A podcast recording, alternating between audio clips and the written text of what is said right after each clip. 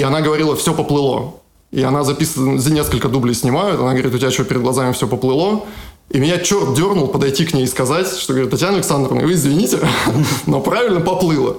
Она мне сначала не поверила, а я ей показывал ссылки на всякие грамота.ру и так далее, вот это вот все. Она сказала, ладно, окей, я буду говорить, все поплыло. В этот момент режиссер сказал, так, стоп, все поплыло звучало, а все поплыло не звучит, мне не нравится фонетически. Вот, мы начали придумывать замену, подключился Паша Деревянко, очень долго мы в итоге пытались сформулировать как-то фразу без слова «поплыло», потому что режиссеру категорически не нравилось, как это звучало. В итоге второй режиссер нас чуть там не съел вообще с, со всеми потрохами, потому что очень большая была задержка, сцена была вот такая вот. И в итоге, естественно, она не вошла в финальный монтаж. Поэтому, поэтому, если ничего не ломается, лучше, наверное, не трогать то, что стоит. Если оно плыло, то Да, то пусть и плыло.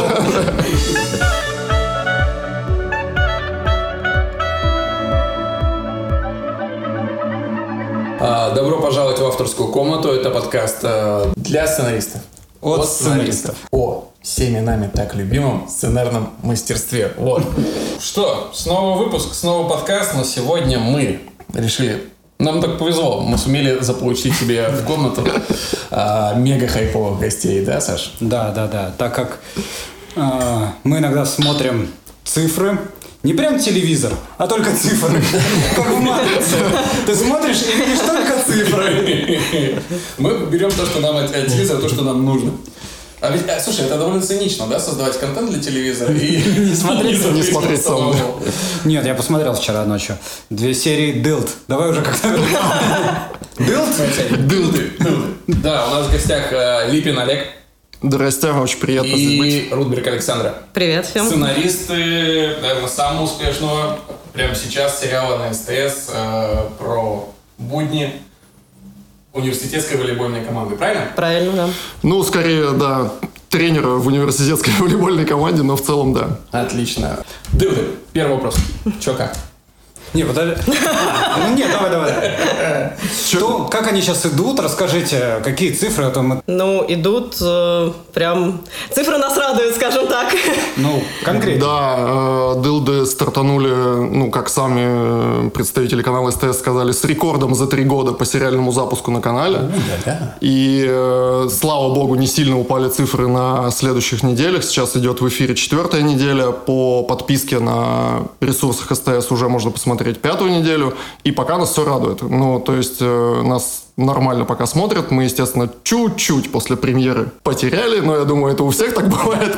Вот, но пока все хорошо, и мы все довольны, и все в продакшене довольны, и на И на канале все все довольны. И моя мама довольна, и, в общем, все хорошо.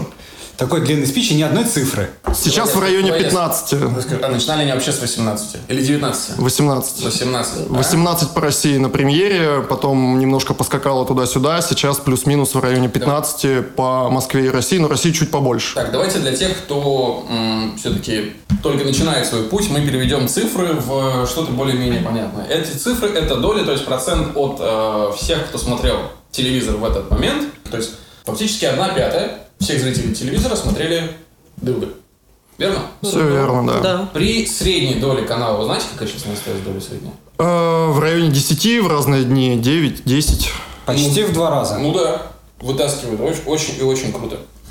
Да, мы, к сожалению, э, прошли чуть ниже жуков, которые к вам приходили тоже в гости, Да, но нас- чуть выше триады. У нас была шутка, что вот как жуки, как жуки, хотелось бы как жуки, но Скажите, пожалуйста, как от э, появления идеи, если вы ее застали, если не застали, вы все равно знаете, как она появилась. Да. Будьте честны. До непосредственно реализации проекта, как- какой путь был? Ну, там довольно, довольно долгая история у проекта, потому что это проект продюсерский, идея не наша, э, и она нам досталась в наследство, потому что на протяжении нескольких лет, я точно не знаю скольки, э, разные авторские группы брали в разработку, пытались это сделать, э, и что-то где-то не, складывалось. Мы не знаем, что конкретно, мы там к этому отношения не имели, но два года назад предложили нашей авторской группе под руководством наших креативных продюсеров, которых мы обещали упомянуть, Андрея Воробьева и Алексея Харитонова. Это кусок мы вырежем. Попал к нам проект в форме логлайна. Ну, то есть, э, это все было в, в формате идеи, что успешный тренер-сексист становится тренером не очень успешной женской волейбольной команды. Уже сразу волейбол был. Волейбол был сразу, тренер, э, который не очень хорошо относится к женщинам, был сразу, тренер невысокого роста и, собственно, девушки-дылды были сразу. Вот. Это то, что нам осталось, досталось наследство. Все остальное, то, что вышло на СТС в октябре, это все уже как бы наша работа. То есть вы взялись за долго лежавший проект и пришел успех. Да, мы написали пилот, он всем понравился в продакшене, он всем понравился в, на канале. И дали добро на разработку, собственно, сезона. Ты упомянул, что достался в вашей группе. У вас существовала уже какая-то группа, то есть есть звено э, Леша и Андрей, Креативный продюсер. креативные продюсеры, и дальше они взяли логлайн и принесли куда? Тут история тоже долгая, потому что за полгода до этого Леша и Андрей собрали авторскую группу для другого проекта, который сейчас пока в стадии разработки еще находится, его еще никто не отменил, но и пока он там где-то как-то. Вот. И из-за того, А ты что... можешь сказать, или это пока... Я боюсь, что Алексей мне потом по ушам надает, если я... Ну, он еще, он еще не отменен. Нет. Да, проект еще не отменен. Все еще надеются, что он э, рано или поздно куда-то когда-то выйдет, поэтому, э, наверное, про него не будем. Но из-за того, что в какой-то момент работа над ним затормозилась, Art Pictures предложили разработать идею, собственно, Dild э, вместо того проекта, который немножко забуксовал. Хорошо, тогда возвращаемся на шаг назад. Как была собрана группа под этот в будущем, возможно, очень гениальный проект? Ну вот тут на самом деле все очень просто. Э, Facebook и объявление «Набираем авторскую группу. Кто хочет выполнить тестовое задание, пожалуйста, обращайтесь». Вот, поэтому всем, кто хочет очень сильно в индустрию попасть, но не может, я советую мониторить все эти вещи, потому что объявления постоянно появляются, что кто-то кому-то нужен. Да, у меня есть совет, потому что я пришла уже конкретно на дылды, э, и я увидела объявление на телеграм-канале Питчинги. И там тоже, там, ну, есть и спам, вот, но есть очень полезные вещи. Там я видела объявление от ребят. Возможно, Саше заплатили за упоминание питчинга, я не знаю. Не, к нам приходила Наташа Егорова, мы с ними общаемся, очень клевые ребята. Полезные. Постоянно, да, ну, видишь, прям меняют, ну, не знаю, меняет ли чисто судьбу, но влияет на них э, довольно ощутимо. Я хотел, на самом деле, проследить путь, и чтобы э, слушатели оценили, ну, тот самый вопрос, как попасть... Точка входа в индустрию. Да, как попасть в индустрию. Вот мы увидели два очень э, простых примера. Э, Facebook и телекана- Telegram питчинги э, выполнили тестовое задание, то есть написали, видимо, Леша с Андреем. У них они, как ребята, которые в индустрии уже достаточно давно имели заказ на какой-то проект, они вас собрали, и под э, их чутким руководством вы начали работать. Да, все верно. Причем наборы проходили в несколько этапов. То есть первая группа, которая набралась, работала над пилотом. Когда одобрили сезон, разработку сезона, ребята из-за того, что кто-то отцепился, кто-то не отцепился, еще раз объявили набор. Тогда уже пришла Саша и еще там несколько людей, которые тоже отцепились, но Саша осталась. Я осталась. Да, и, то есть э, это даже не один этап. Я к тому, что даже если вы не успели на старт проекта, это я слушателям вашим говорю, потом прицепиться уже в работу над сезоном тоже вполне реально. И Хорошо, влиться так, в команду. Тогда еще до того, как мы перейдем э, к сериалу, Саша, Да. расскажи, как это, учитывая, что вокруг тебя люди отпадали и сваливались, секрет, как зацепиться и остаться? Писать хорошо истории. А. А, не знаю, здесь э, в авторской комнате, как я поняла, здесь очень важен вопрос, э, попа- ну, совпадаешь ты с этими людьми или нет. И вот, э, ну, с теми ребятами, они тоже были неплохие, да, как люди, но вот я нашла с э, Олегом и Димой, который тоже с нами писал, э, общий язык, а они как-то не так нашли коннект. И, ну, вот мне кажется, в этом, наверное, да? Ну, у Саши еще, э, кроме того, что она, как она сама хорошо сказала, правильно сказала, хорошо пишет истории, есть конкурентное преимущество. В сериале про противоборство мужчины-сексиста и э, женщины нужна была в авторской группе женщина. Да, это тоже, Вот, конечно. и, э. Да, и, да, чтобы проверять на ней, как бы, что, какие истории работают, какие нет. Но, в общем, э, Саша у нас э, действительно э, перескакала других, скажем так, кандидатов, появлявшихся. Снимающихся, поэтому тут не только то, что она девушка очаровательная, работает баба, да, но и хороший, правда, сценарист, поэтому, поэтому и В закрепилась. авторских комнатах существует лимит на легионеров. Противоположного пола. Послушайте, насколько я знаю организацию процесса, собрать большую группу под пилот, это достаточно тяжело с точки зрения того, что я не думаю, что вы много получали. Ну, учитывая, что мы какое-то время работали сначала над другим проектом, и за него нам тоже платили, а потом сказали, а давайте сейчас в течение там полутора месяцев напишем пилот другого проекта, мы как бы согласились, потому что это потенциально было, нам показалось потенциально хорошей идеей, вот, поэтому тут э, не сказать, что нас с нуля только под пилот находили, и плюс у нас на тот момент было 4 человека в авторской группе, потом, соответственно, отцеплялись люди, прицеплялись, и в итоге нас э, основной сезон писал трое. И два креативных продюсера, которые все это контролировали. Но не писали. Но не писали. Но давали правки. Они писали правки. так что это тоже отдельное искусство, поэтому... То есть втроем 20 или больше серий? 21. 21 серия. Сколько ушло времени? Год назад, э, в декабре, ой, два года назад, в декабре, получается, какого, 17-го, мы сдали пилот. В феврале примерно 18-го мы сдали сезон, то есть за год. И весной вось- э, 19-го, господи, я все путаю, да? Слушай, я по, по датам уже... Короче говоря, Я- год- Короче год говоря, писали, го- год снимали и монтировали. С- Ну, чуть меньше, да. Весной э, этого года начали э, снимать, зашли чуть на лето, потом монтировали. Соответственно, весной этого года были съемки, осенью премьера. Два года назад написали пилот, и после пилота год ушел на сезон. Вот. Это к нашим разговорам о сроке производства. Ну, это, слушай, удобно. Два года. Это, очень это очень быстро. Ну, учитывая, что до этого какой-то еще логлайн валялся Да. в течение какого-то времени. То есть, с точки зрения как бы продюсера и, идеи продюсерской, я думаю, что может и три года. То есть он мог где-то год кочевать до вас. До этого он мог даже и дольше кочевать, больше всего скажу. Но с тех пор, как мы за него взялись, да, два года от э, получения как бы формального заказа до эфира, вот у нас так получилось. Но это довольно, я так понимаю, быстро. Три человека у вас осталось перед сезоном. Окей, давайте посчитаем, какой процент, сколько отвалилось. Занимательная арифметика. Ну, давайте так, давайте рисовать, да. Ну, Э, просто интересен конкурс. Четыре человека писали пилот. Так. После пилота один отцепился, трое писали первые пять серий. Ну, четыре уже получается. После этого э, еще один отцепился, осталось двое. Начали приходить и уходить люди, в том числе Саша. Э, два человека отцепилось, Саша прицепилась, осталось трое. И вот втроем, начиная с пятой серии до 21 мы уже дорабатывали. То есть всего от нас в процессе за все время ушло четыре человека. четыре Четыре человека, да. Что вы можете сказать вот людям, которые отцепились э, с самого рейтингового сериала осени на СТС? Прощайте ложки, мы всегда вас ненавидели. Я надеюсь, что у них все хорошо, потому что, как сказала Саша, дело не в том, что они были какими-то плохими или там еще что-то не так было, просто по каким-то причинам что-то не сложилось, и ничего здесь плохого нет, и я очень надеюсь, что это, опять же, к тем ребятам, которые вдруг внезапно почему-то потеряют работу в авторской комнате, не переживайте, где-то есть авторская комната, которая ждет именно вас. Ладно, от этих а, сценарных десяти негритят перейдем непосредственно к э, сценарной работе.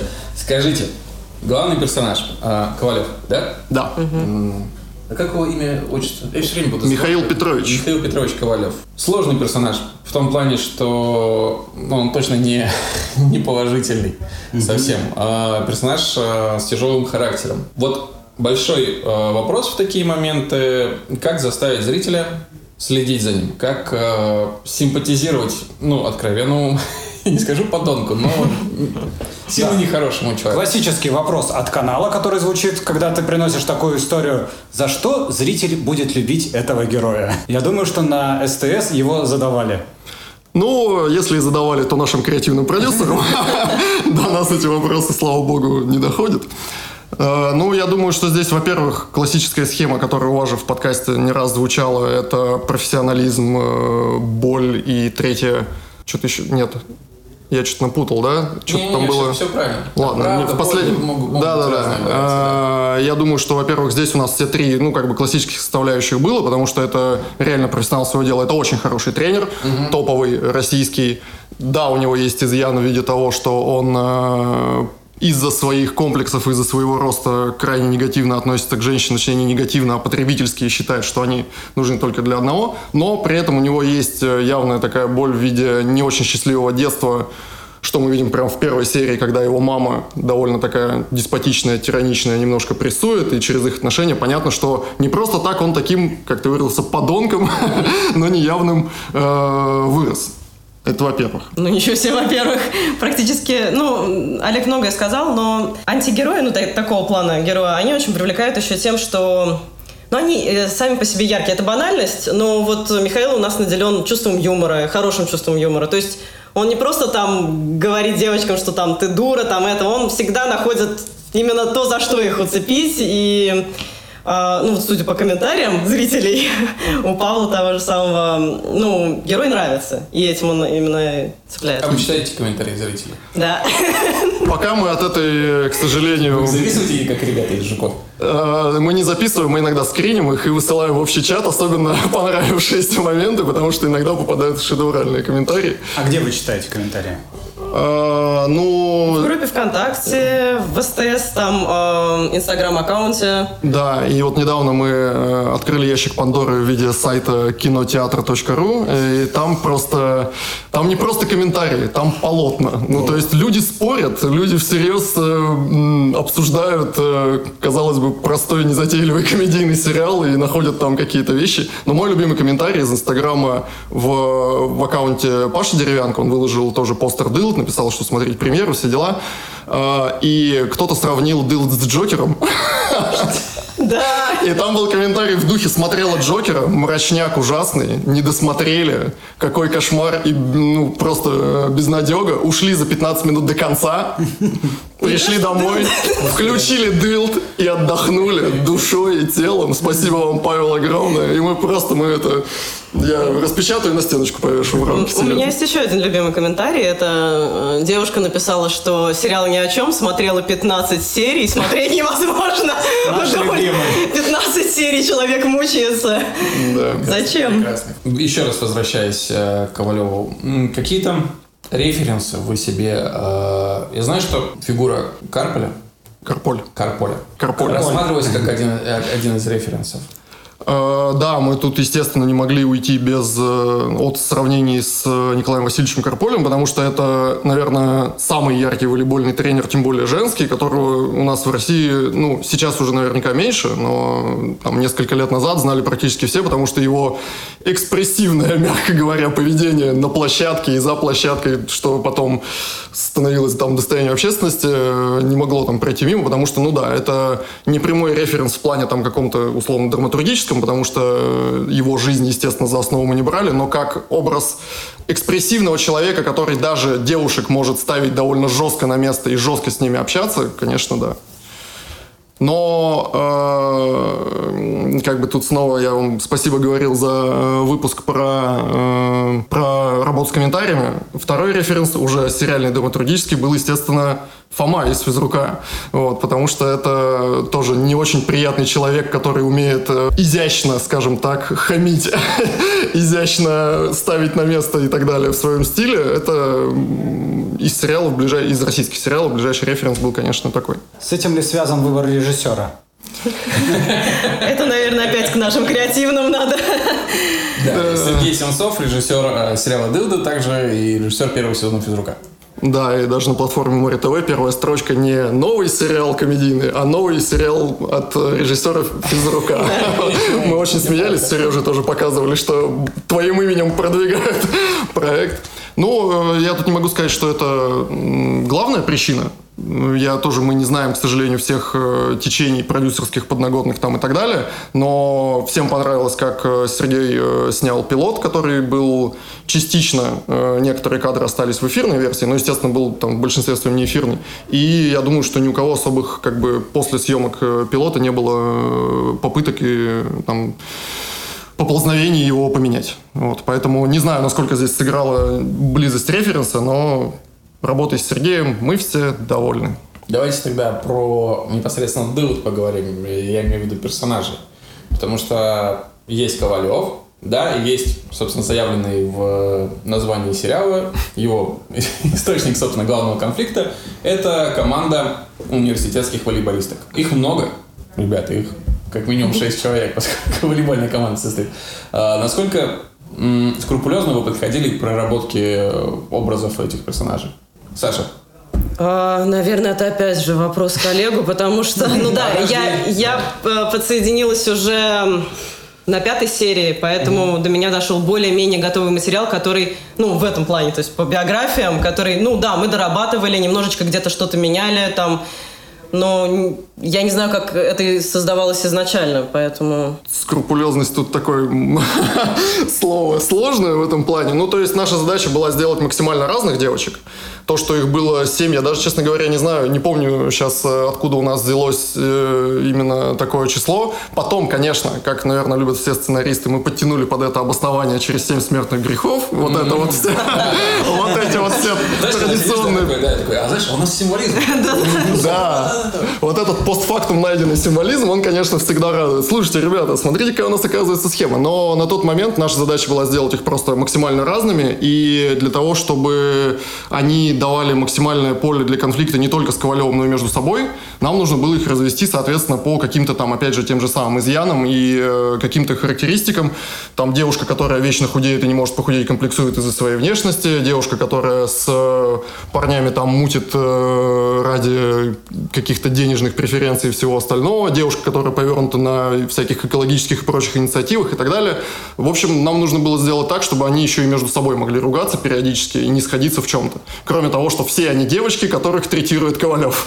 Вот, поэтому этим был обусловлен, наверное, выбор э, типажей и всего остального. Насколько трудно при этом было бороться со штампами? Все равно, когда ты делаешь и ярких персонажей, каких-то выпуклых, э, есть э, риск свалиться в какую-то очень клишированные версии того, что все уже давно видели. Как вы с этим боролись? Это не то, что прям трудно, но с этой проблемой мы столкнулись нельзя сказать, что мы показали в первом сезоне, по крайней мере, эм, всех девочек в полном объеме. Потому что вначале все равно идет, ну там, их действительно, вы сказали, что там 7 да, человек, mm-hmm. идет первый слой все равно. Ну, то есть вот девочка, которая пытается похудеть и не может, и вот, ну, вот этот женский инсайт мы прорабатываем. А, мы старались э, к самому этому первому слою подходить необычно как-нибудь, там какие-то более, более современным взглядом mm-hmm. смотреть, но это все равно первый слой, наверное, да? Ну да, то есть в любом случае все истории там первого сезона, большинство, они немножко по верхам, и из-за того, что у нас девочки все-таки не главные герои, и из-за того, что ни их ни конфликты, ни их проблемы там на первом плане были, нам было очень сложно, потому что приходилось хоть как-то их раскрывать, но копать глубоко, к сожалению, не было просто возможности, потому что даже 21 серия, которая сейчас смотрится дико, потому что все по 16 уже снимают, ну, по крайней мере, на ТНТ, даже в формате 21 серии рассказать и историю Ковалева, его трансформацию и все остальное, и еще и всех девочек как-то там по-новому, по-сложному раскрутить, это, конечно, мы решили, что во втором сезоне обязательно подробнее. сезон будет, это уже известно, да? А, или держите секрет? Тут тонкий лед продюсерских моментов, опять же. Мы над ним работаем, скажем так, но окончательно... Никто никогда не знает же, да. Ребят, ну для таких цифр. Мы тоже надеемся, что... Мы надеемся, да. да. Мы тоже чтобы, хотим, чтобы никто никого не обманул. А, слушайте, возвращаясь к предыдущему нашему подкасту, пробуксовывали вот на то, о чем мы говорили, на, получается, четвертой неделе? А. Условно, да, вот эти самые 12-16 серия, или, или это только мои личные тараканы? На самом деле, как в тот момент нам казалось, что нет. Ага. Но я тут э, боюсь навлечь на себя, опять же, там э, Не гнев креативных. Но мы смотрим сейчас эфиры, и мы вот с Сашей в первую очередь смотрим, и немножко, э, скажем так, замечаем, что вот это вот уже таким тоненьким слоем по куску хлеба началось размазывание истории. Вот. Тогда нам казалось, что все окей, мы даже не можем типа уместиться в то, что у нас есть.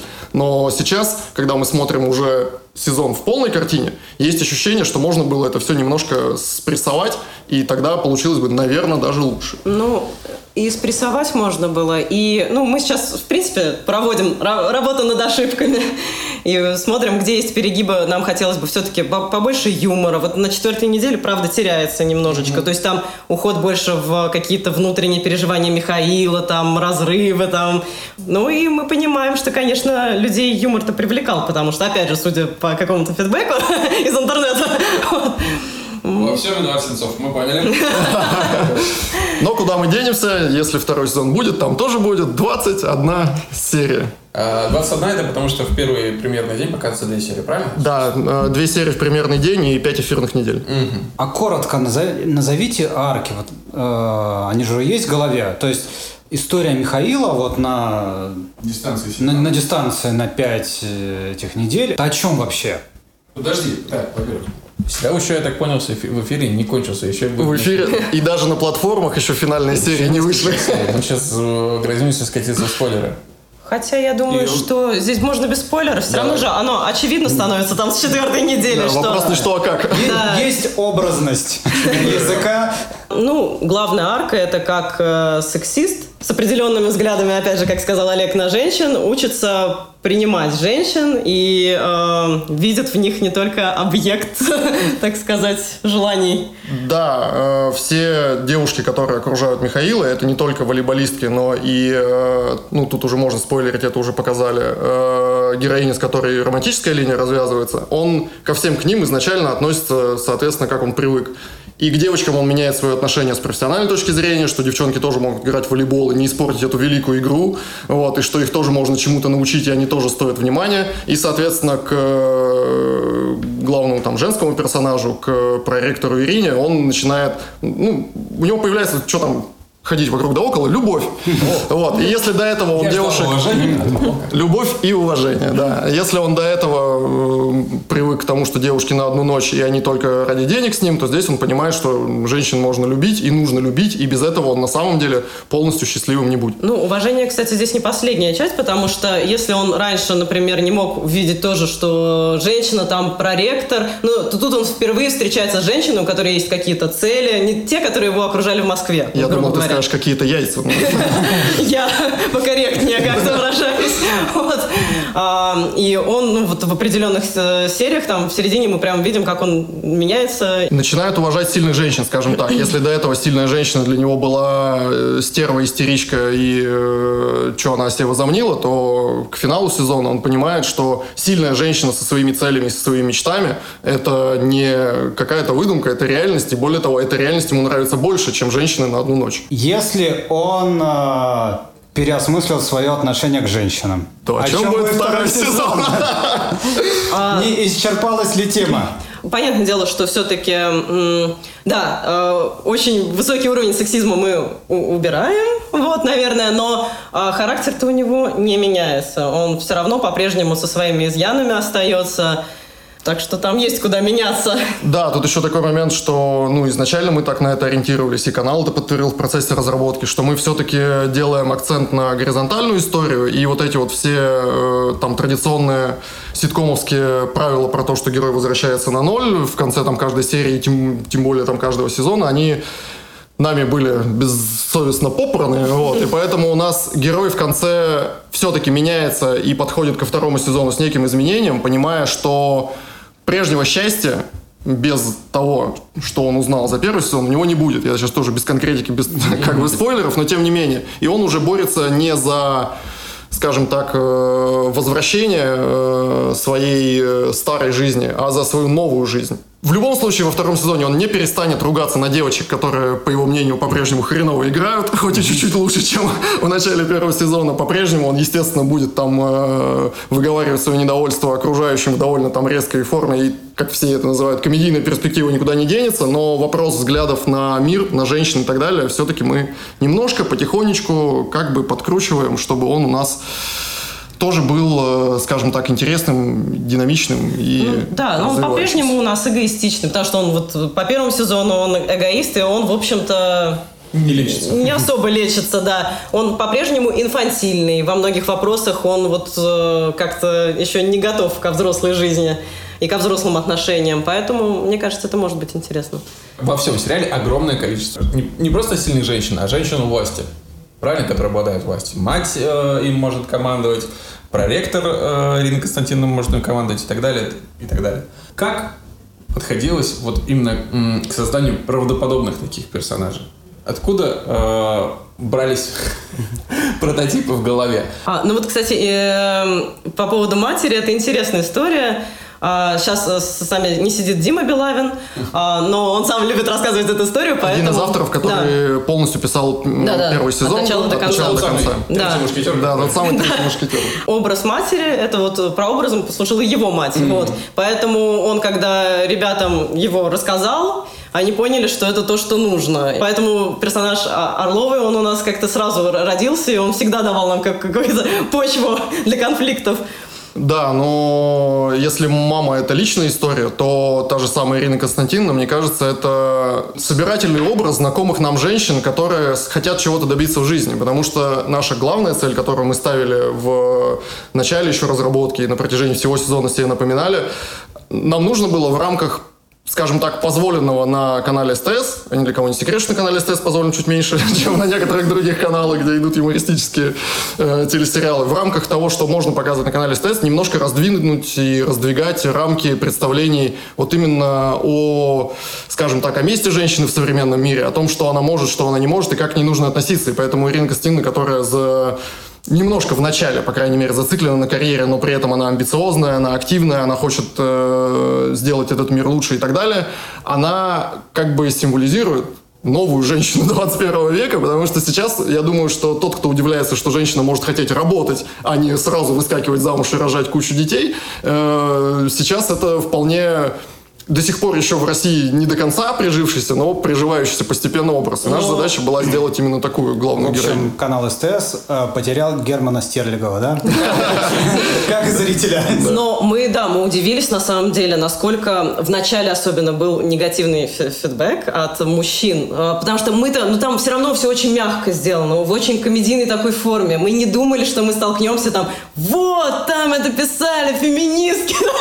Да, было много Да, комментариев, что писали феминистки, что сценаристы прогнулись под баб, что... Э, Михаил нормальный герой. Ну, то есть, вы представляете, Да, э, да, человек посмотрел первую серию, ему кажется, что такое отношение к судье, там, к, э, там, ко всем... Ну, девчонкам, к девчонкам, там, к женщинам это нормально. Ну, вот Да, то есть поэтому... нас обвиняли в обратном сексизме, и мы такие, ну, за что боролись, на то и напоролись.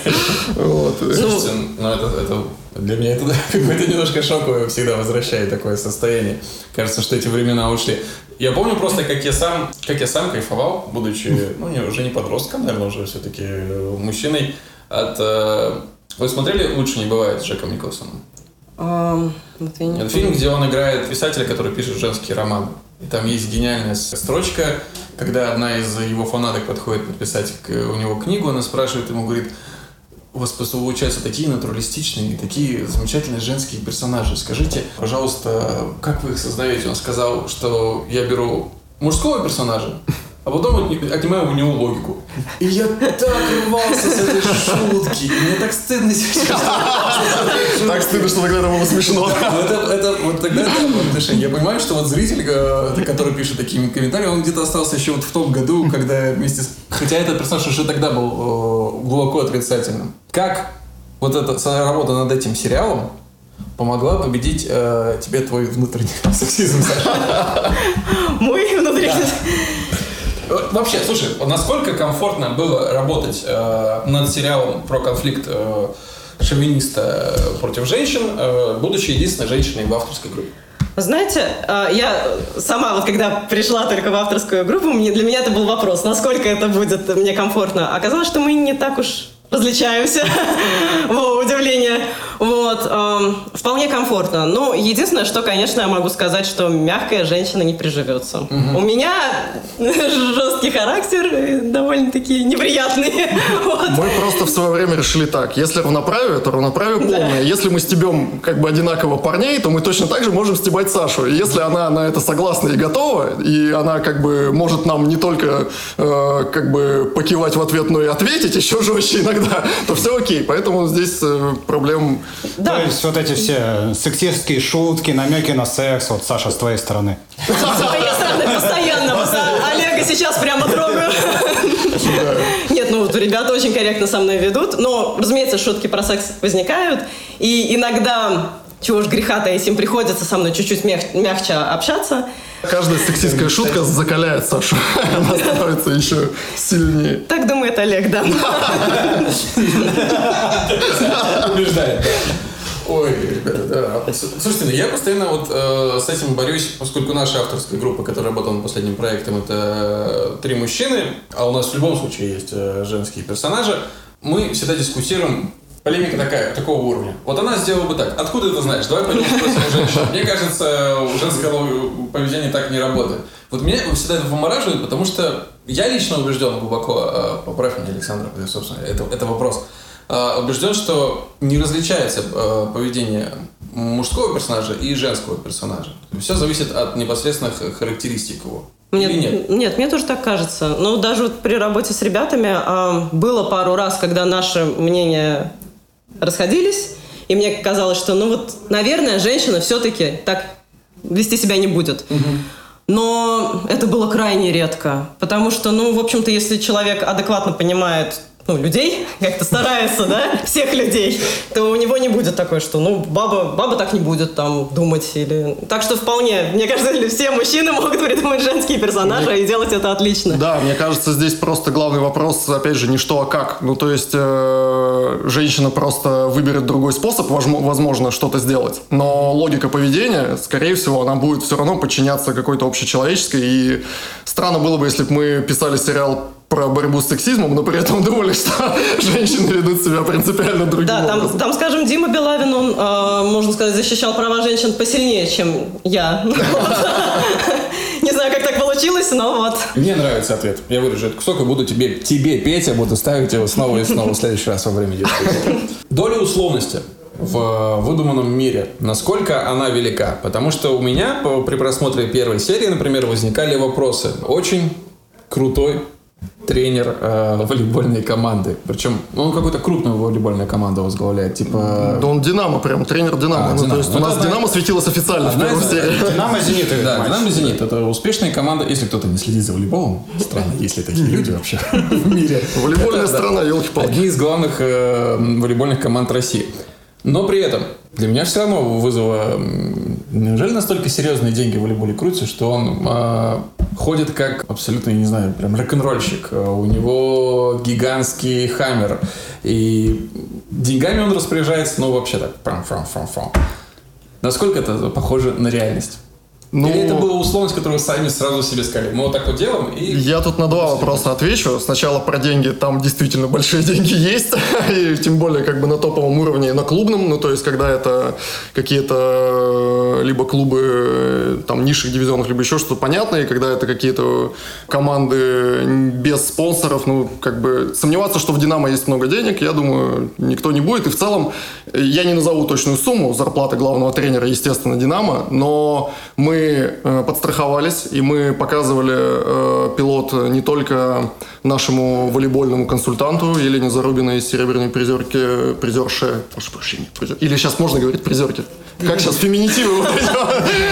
В общем, э, замечательной нашей Елене Зарубиной, консультанту и игроку сборной России по волейболу в прошлом, не только ей показывали, но и представителям федерации э, волейбола России. И э, все нам в целом сказали, что все в общих чертах соответствует действительности, никаких яр- явных каких-то отклонений от правды нету, кроме одного, и это довольно смешно на самом деле. Э, Одна из волейболисток э, известных наших российских посмотрела пилот, сказала, все смешно, все похоже на правду, федерация, все, все в целом окей, мне понравилось, но у вас тренер «Динамо» в первой же сцене на матче в красных штанах. А это прям табу-табу. Ну, то есть девчонкам динамовским запрещали там красные элементы чуть ли не на спортивных Как, лифчиках. нельзя, Заклеивать надо было или менять, или еще что-то. И красный э, цвет на официальных матчах э, Динамо, это прямо все. Такого быть не могло. Мы, естественно, схватились немножко за голову, потом подумали, а кто об этом знает, а кто это заметит, уже не переснимешь, поэтому как бы вот. Это что касается в целом э, реализма в, этом смысле, а в плане условности в целом по сериалу наша задача была сделать э, проект с гораздо более реалистичными, скажем так, условиями и миром, чем обычно выходит на СТС. То есть это наша такая внутренняя была задача, и с каналом тоже, ну, с представителем канала, с нашим замечательным креативным продюсером от э, канала СТС. Вот, все это в целом э, Владимир Неклюдов.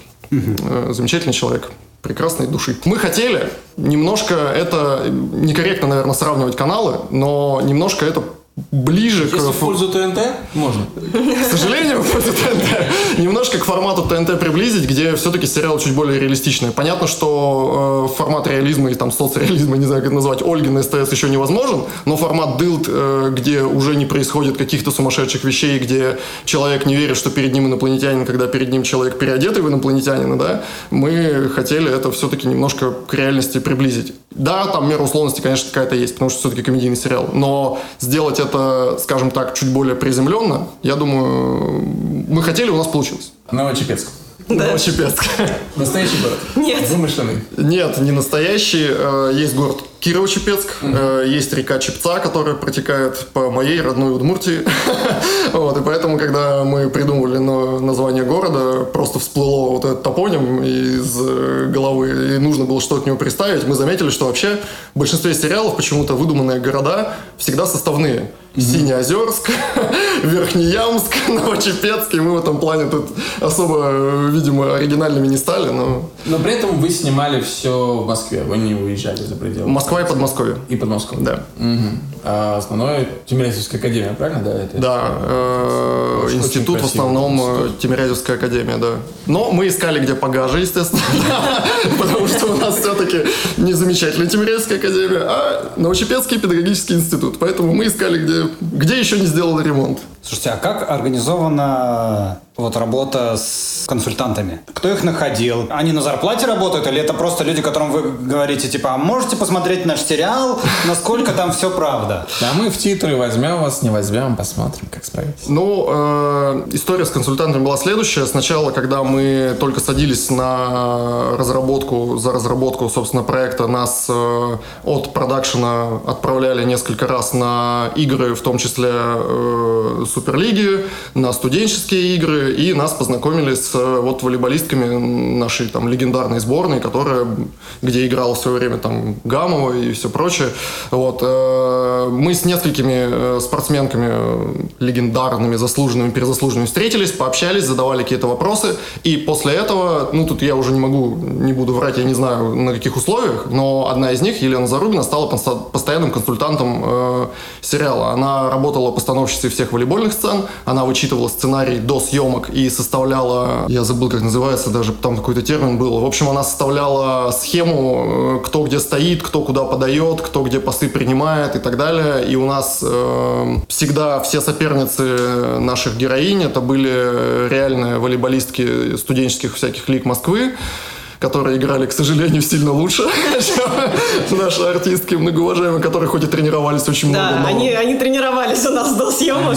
А сколько на это было потрачено время? Вот пред- предподготовка, просто интересно. Я... Там, кстати, пару месяцев. Пару наверное, месяцев плотных тренировок. Они тренировались э, с Еленой, соответственно. Они ходили по два раза, ездили по два раза в неделю э, в зал. Она их учила как минимум, чтобы это выглядело не позорно, и чтобы человек, посмотревший, э, знающий, как играют в волейбол, не сказал, что до такого быть вообще не может. Понятно, что там до какой-то супертехники ну, невозможно было довести за, да, за такое время. Но, скажем так, чтобы это было не стыдно и чтобы подмена дублерами наших девочек не выглядела слишком палевно, в целом там как бы все в итоге нормально. Конечно, волейбол снимался мучительно долго, потому что когда нужна какая-то точная либо подача, либо нападающий удар с такого ракурса, где видно лицо, это было прям иногда мучение. Сколько дублей? Очень Максимальное много, количество. Очень много. Я точно не скажу, но там э, точно к 20 подбиралось э, в Вообще. некоторых моментах. э, я, ну, не буду врать, я, может, сейчас перегнул, но по ощущениям это длилось вечность. Вот.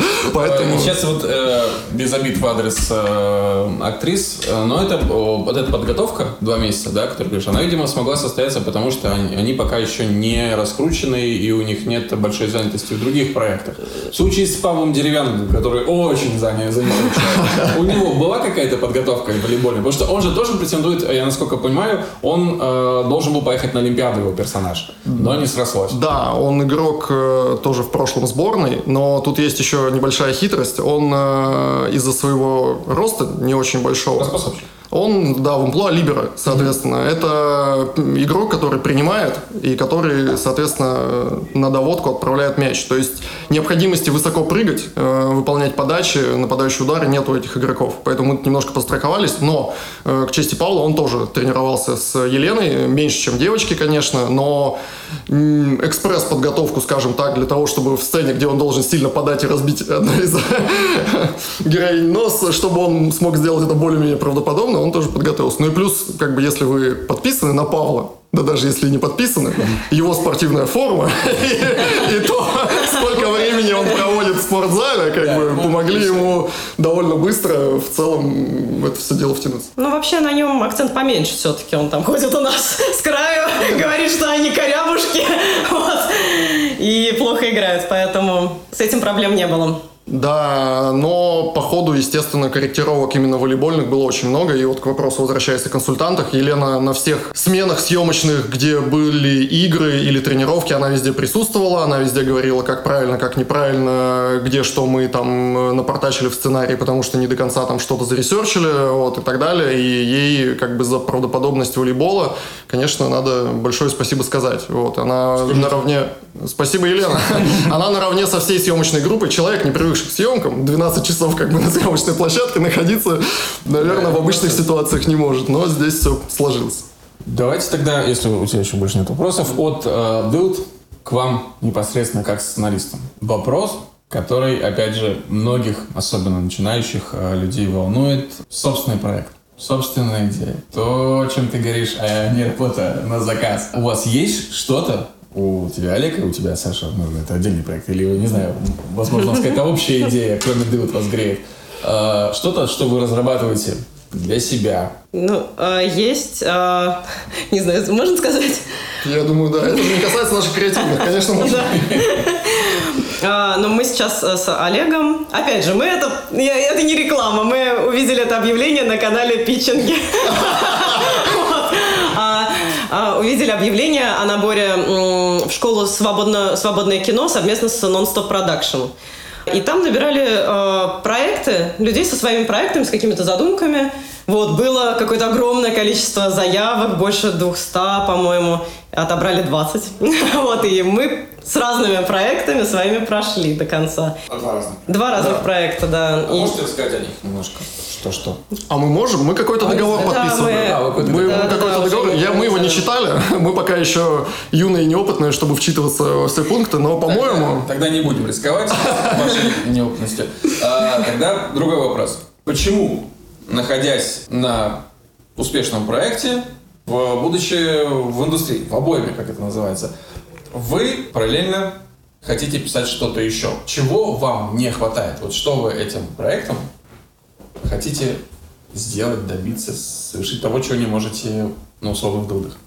Ну, э, я могу сказать лично для себя. конечно. Я ничего не имею против канала СТС, и в целом, ну, мне, мне все нравится, что, все, что я делаю, и я люблю дылд, но мне хотелось чуть больше свободы. В каком плане? А в плане истории мне хотелось что-то пожестче писать, даже, наверное, не ТНТ, ТНТ премьер, может быть. Вот что-то такое ближе к площадке. Комедия? А, драмеди скорее. Вот что-то ближе к драмеди. С темами более свободными, там, про секс, может быть, там, немножечко наркотики зацепить. Вот. Все, что теги, которые интересуют Сашу. ну, если так, у меня референс это Sex Education для моего проекта. Вот. И поэтому, конечно, ну, мне нужно было, было чуть-чуть больше свободы. Откровенности. Ну, от откровенности, возможности, да. Все-таки, как бы, канал федеральный накладывает свои рамки. Угу. Олег.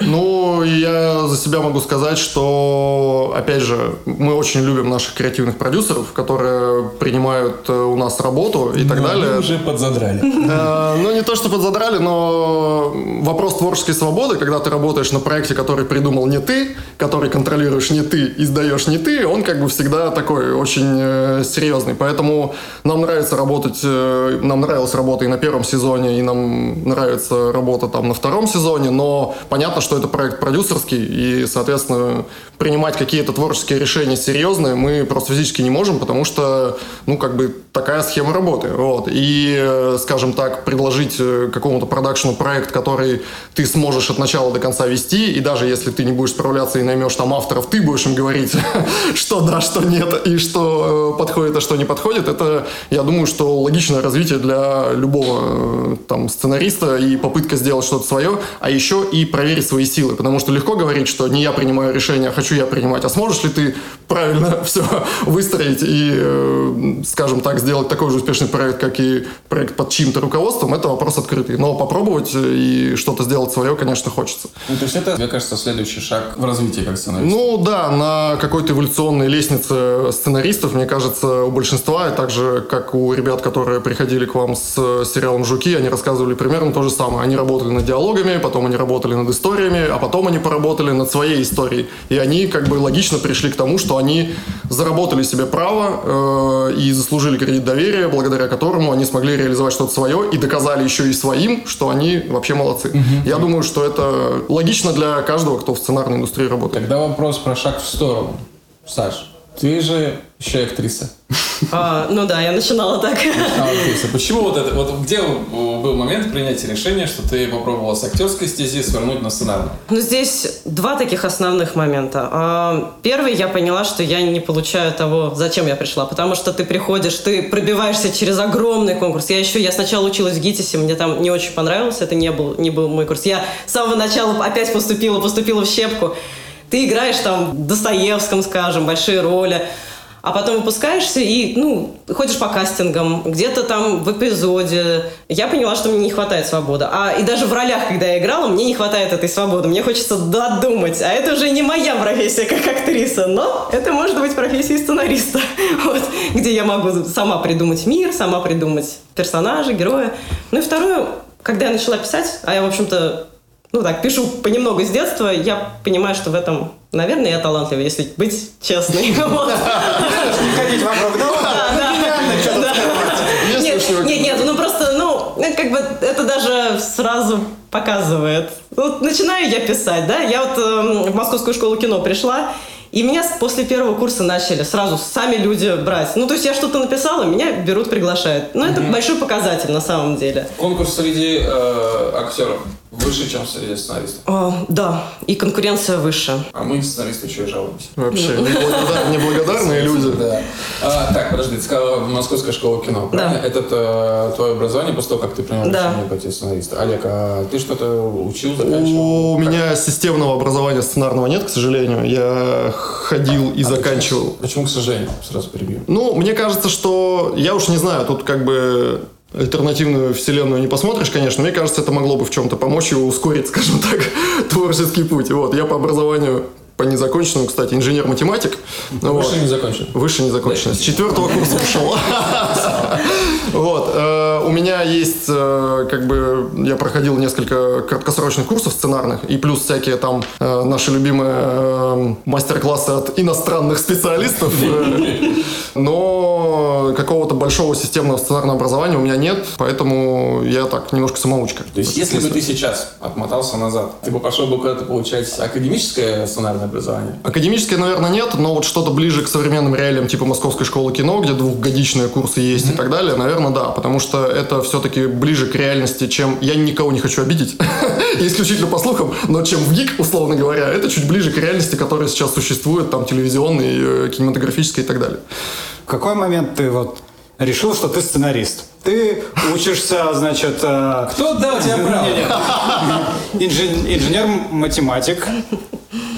Но я думаю, что здесь вообще история супер не новая, как э, у большинства, может быть, даже из вас. Это КВН. Который заставил, э, заставил насильно уйти из... Выгнал тебя из Выгнал меня, да. Да-да-да, это он. Заставил, да, силой. Вот, э, после КВН, естественно, как всегда, это всякие шабашки типа ивент, типа скетчи и всего остального. Вот, у меня был заход на сериальный сценарий там пять лет назад не очень удачный. Я после этого долго работал в промо, в телевизионном, там какие-то YouTube проекты, еще чего-то. И вот э, два года назад я решил, что все это здорово, но сериалом заниматься хочется больше. И э, вышел на парней, и, соответственно, теперь все хорошо. Ну, слушай, отлично. Ну да, от, от, э, короткой формы к э, более длинной, мне кажется, это очень часто эволюционный, Ну, мне кла- кажется, это эволюционный еще путь. класс- классный... э, Отвратительное слово. Кейс. Об э, том, что не стоит отчаиваться. То есть попробовал в сериале, не получилось, набрался опыта, зашел и со второй попытки, видишь, ребят, де- 18-19 а, на СТС в 2019 году. Это, Ну это да, и тут надо сказать, что как бы, как, как бы мы все сейчас с своего возраста не относились к КВНу, кто прошел этот КВН, все равно все эти малые формы и все остальное дает там очень много э, в каких-то микромоментах, и когда ты можешь бесперебойно там в течение получаса-часа накидывать просто какие-то шутки в одно и то же, условно говоря, это хорошая школа, поэтому пренебрегать всякими малыми формами, скетчами в том числе и так далее, это, Мы, конечно... кстати, так и не, не выслушали. Э, Если Саша говорит, что ее проект, который она э, вынашивает, это драмеди, то в твоем случае это комедия или все-таки куда-то Ну, другой жанр? Я говорю, что это комедия, но каждый раз, когда я рассказываю это ребятам, они говорят, о, это же драмеди. Вот, а я говорю, что комедия. Без него Поэтому... все равно никуда. Никогда не. Не. А не получается как-то. Окей. Мы просили вас подготовить сценарный совет. А вот тут вопрос, сценарный или в индустрии в целом? Если вы хотите дать два совета, мы не будем. Но сценарный обязательно. Все-таки мы для Да, сценаристов. мы Окей, просто- мы просто всегда просим, когда наших гостей, после того, как э, эту идею нам подкинул Коля Куликов э, со сценарным советом, мы просим при этом не какие-то общими фразами отделываться. Верить в себя? Для себя. Найти свое дело? Пиши, пиши, пиши, вот это вот все. Да, какой-то вот реальную практическую, практический совет, который вам лично приносит пользу. Ну, это, да, больше совет для именно молодых авторов. Э, Если вы пишете сами для себя, и особенно если вы пишете в одиночку, э, найти человека, которому вы будете показывать историю, и который будет постоянно давать вам фидбэк. Потому что, когда ты находишься в истории, ты не можешь себя так вот подумать, понять целиком, что у тебя работает, что не работает. Э, Не можешь быть объективным целиком. Скорее всего, что-то не работает, и мы это знаем. Вот. Тут надо отметить, что фидбэк всегда невероятно бесит сначала. Да, фидбэк бесит, но э, желательно, чтобы это был человек, конечно, которому вы более-менее доверяете. Вот. Фидбэк бесит, но потом ты смотришь драфт за драфтом, это действительно становится лучше. Потому что сам себя ты не контролируешь до конца на 100%. Лучше, если это будет человек э, понимающий Да, или наверное. если, если это будет со стороны. У тебя это кто? У, у меня это все-таки человек э, из э, индустрии. Это изначально был мой однокурсник из МШК. И вот тот проект, например, с которым я сейчас вот нон-стоп разрабатываю, я его начала летом, и я вот не знала, куда, как, что, и я ему скидывала, и он давал мне очень полезные советы, и мне это очень помогло сделать крепкую заявку, по крайней мере. Но я к более низменным вещам. Если вы пишете комедии, и если вы еще и потом планируете их э, как-то в каком-то качестве снимать, например, как автор на площадке или как креативный продюсер, не пишите сцены больше полутора страниц. Потому что это потом превращается в мучение на съемках. Только если в этом нет какой-то, конечно, ну, какого-то хода или какой-то специфики. Если там персонажи у вас говорят по одному слову на протяжении там трех страниц, наверное, это все легально. Но когда это затягивается, это все смотрится плохо, репетируется долго и, в общем, выглядит не очень хорошо. Отличный совет. Ребят, спасибо вам огромное за то, что вы к нам пришли. Спасибо Ну, вам. Спасибо вам. Да. Слушайте нас э, на всех подкастах э, страны и мира. Это Apple подкаст, Google подкаст, Яндекс Музыка, Spotify, э, Castbox. Конечно же, э, заходите в нашу группу ВКонтакте, Writers Door, нижних подчеркивания, Room. Больше таких гостей мы не найдем. Мы не позовем. Таких не найдем, попробуем пригласить других, но и по-прежнему будем пытаться разбираться, как же э, стать более лучше, лучшим сценаристом. Лучшим. Это, это, это было постерония. Нарочно использовал. Более мощным, более прокачанным столистом, чем ты есть сейчас. Вот, спасибо еще раз, Олег. Спасибо большое вам. Спасибо большое, Саша. Спасибо. Было очень приятно поболтать. До следующей недели. Всем пока. И сейчас красивый джингл, да?